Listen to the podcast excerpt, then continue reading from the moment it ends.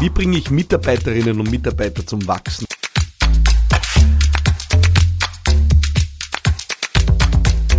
Wie fördere ich das professionelle Wachstum von Menschen in meinem Team? Die Frage hat mir Andreas aus der Podcast-Community gestellt. Es beschäftigt ihn sehr. Es beschäftigt ihn, wie er seine Mitarbeiterentwicklung fördern kann. Geht es hier um Beförderungen? Geht es hier um Boni? Welche Anreize soll er setzen, damit Menschen wirklich ins Wachstum kommen? Genau die Frage besprechen wir heute und damit herzlich willkommen zu einer neuen Folge von Business Gladiators Unplugged. Die erste Folge im Übrigen aus meinem neuen Podcast-Studio im neuen Office.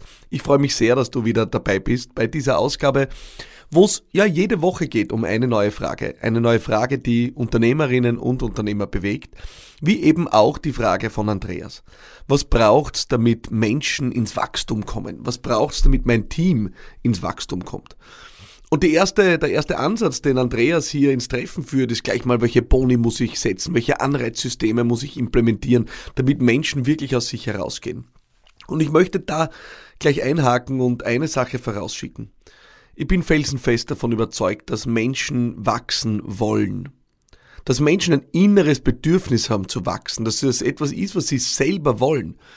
Natürlich ist es so, dass über die vielen Jahre oft im Berufsleben, über unterschiedlichste Stationen mit schlechten Führungskräften, einem schlechten Umfeld, in dem Menschen sich vielleicht bewegen, dieser Drang nach Wachstum enttäuscht wurde, da vielleicht Frustration stattgefunden hat, vielleicht auch mal einfach Enttäuschung stattgefunden hat, wo man gemerkt hat, es lohnt sich nicht, wenn man sich nicht ins, wenn man sich ins Zeug legt.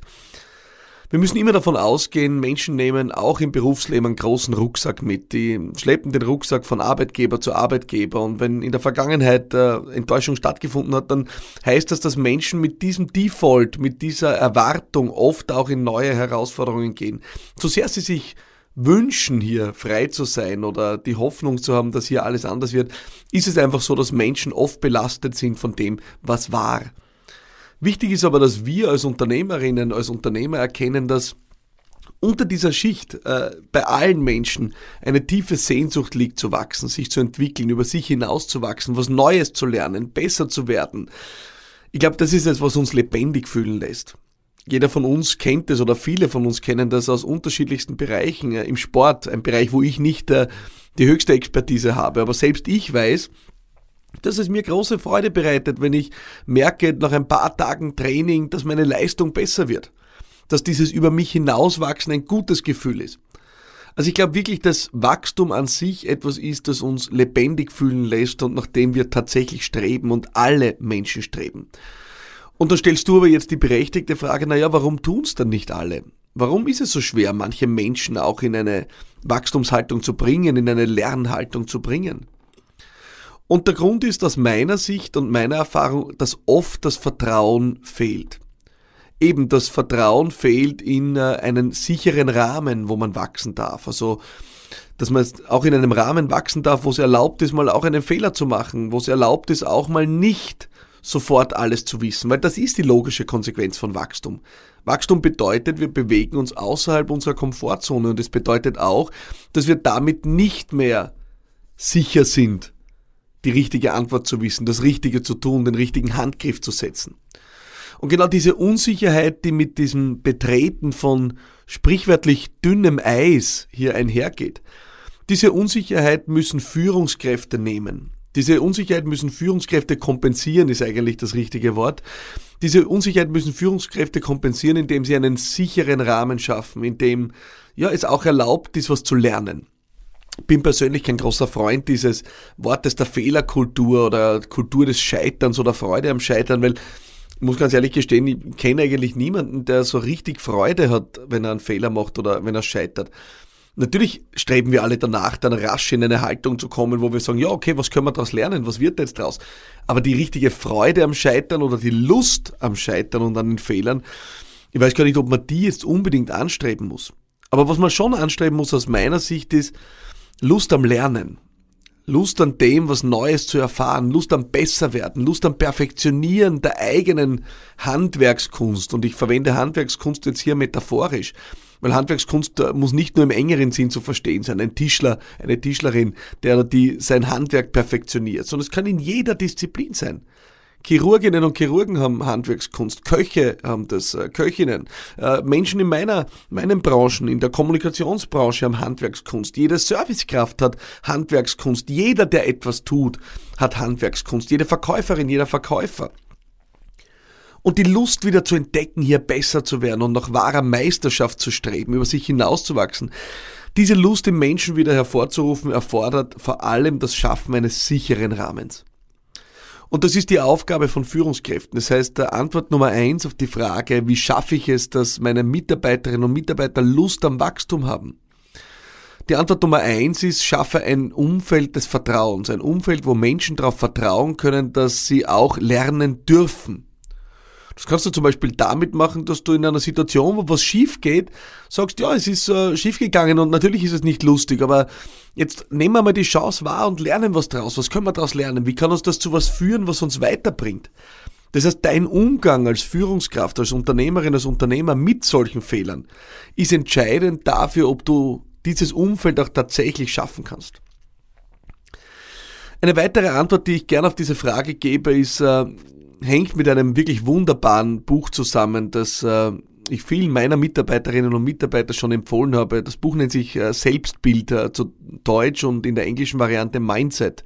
Ist von äh, Carol Dweck äh, geschrieben und ist ein fantastisches Werk, äh, wo es sehr stark darum geht, wie sich statisches und dynamisches Mindset unterscheidet. Und äh, ein statisches Mindset, das wir oft von unserer Gesellschaft auch mitbekommen, auch aus dem familiären Umfeld mitbekommen, wo wir gelobt werden für unsere Talente und dass wir doch ach so klug sind und, und so toll sind.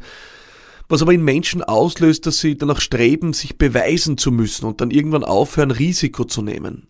Wohingegen ein dynamisches Mindset darauf abzielt, dass wir sagen, wir sind nicht das Ergebnis unserer Stärken oder unserer Talente, sondern wir sind das Ergebnis unserer Erfahrung, unserer Lernprozesse. Und in so einem solchen Mindset wird gelobt für Anstrengung, für Hingabe, für Lernen. Das heißt, die Frage, wofür wir loben, bestimmt sehr stark die Haltung in unseren Teams. Loben wir die Leute, weil sie so brillant sind, weil sie ein Naturtalent sind, dann kann das dazu führen, dass diese Menschen irgendwann aufhören, Dinge auszuprobieren und damit auch aufhören zu wachsen. Loben wir Menschen hingegen für die Anstrengung, die sie hineinlegen, für das, was sie wirklich versuchen, da weiterzubringen und für das, wie sie sich ins Zeug legen, also für den Weg dann ermutigt sie das auch mal vielleicht einen Weg zu gehen, wo sie nicht so trittsicher sind. Das ist der zweite Punkt, den ich als Antwort auf diese Frage, wie schaffen wir ein Mindset des Wachstums im Unternehmen, dir mitgeben will. Der dritte und letzte Punkt wird dir wahrscheinlich banal erscheinen oder vermutlich sogar selbstverständlich. Ähm, er ist schonungslos klares Feedback mit einer Grundlage der Wertschätzung. Ich beobachte immer öfter und gestehe natürlich, beobachte das ja auch bei mir, dass es nicht äh, die Lieblingsdisziplin der meisten Menschen ist, klares Feedback zu geben. Klar zu sagen, was läuft hier gut, was läuft hier schlecht, womit bin ich zufrieden, womit bin ich nicht zufrieden. Wir sind, die meisten unserer Art sind sehr harmoniebedürftig, wir haben es gern nett, wir sind gern in angenehmer Atmosphäre und drücken uns gern davor, die Dinge auszusprechen, die nicht passen. Wenn wir aber so eine Kultur aufbauen, wo wir nicht mehr ansprechen, was nicht in Ordnung ist, womit wir nicht zufrieden sind, was wir anders haben wollen, dann fördern wir damit keine Kultur des Wachstums. Und deswegen ist absolute Klarheit, Glasklarheit in der Frage, was läuft gut, was läuft nicht so gut, was wollen wir besser machen, wo bin ich unzufrieden. Diese Klarheit ist Voraussetzung dafür, dass Wachstum überhaupt stattfinden kann.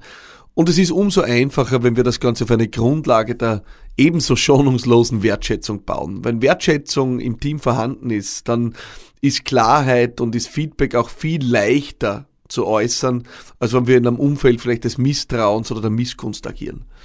Das sind meine drei Aspekte, die ich dir mitgeben will zur Frage, wie bringe ich meine Mitarbeiterinnen und Mitarbeiter ins Wachstum. Zunächst ist hier das sichere Umfeld, das wir schaffen wollen. Zum Zweiten ist es das Fördern eines dynamischen Mindsets, wo wir für Anstrengung loben. Und zum Dritten ist es die Klarheit gepaart mit absoluter Wertschätzung, die letztlich auch den Wachstumsprozess einläutet. Ich habe selbst die letzten Jahre unendlich viel hier experimentiert und es wird dir gehen wie bei allen Themen. Du wirst Fehler machen, du wirst manchmal vielleicht etwas zu weit gehen, manchmal wirst du nicht klar genug sein, aber du wirst jedes Mal was lernen und du wirst merken, ob Menschen sich aus ihrer Komfortzone herausbewegen. Erwarte hier keine schnellen Ergebnisse. Das ist mein letzter Rat an dich. Menschen nehmen einen Rucksack mit. Ich habe das anfangs besprochen und diesen Rucksack baust du nicht mit einem Federstrich ab. Äh, Vertrauen entsteht nicht in einem Tag. Das heißt, du wirst hier auch manchmal Zeit investieren müssen. Aber du sollst dennoch auch auf diesem Weg schon erste Fortschritte spüren. Du sollst sehen, dass sich diese Investition auch lohnt. Und wenn du die Geduld an den Tag legst, wenn du diese Hingabe auch zeigst für dein Team, dann wird Wachstum möglich sein und dann wird es deinem Unternehmen Höhenflüge bescheren. So viel steht fest und davon bin ich überzeugt. Vielen Dank für dein Zuhören heute bei dieser Ausgabe von Business Gladiators Unplugged. Ich freue mich sehr, wenn du meinen Podcast weiterempfiehlst. Wir haben äh, so viel tolles Feedback jede Woche, das wir nach diesen Ausgaben hier bekommen. Ich freue mich unglaublich, aber noch mehr freue ich mich, wenn du selber auch was tust und was beiträgst, indem du diesen Podcast Menschen empfiehlst, wo du dir denkst, die brauchen unternehmerischen Beistand, unternehmerisches Sparing. Genau dafür ist Business Gladiators Unplugged geschaffen. Und wenn du Lust hast, schick mir natürlich auch deine Frage. Äh, geh einfach auf meine Website philippmarathoner.com slash podcast. Dort freue ich mich sehr auf deine Frage und ich freue mich auch, wenn wir uns nächste Woche wieder hören. Bis bald, alles Liebe.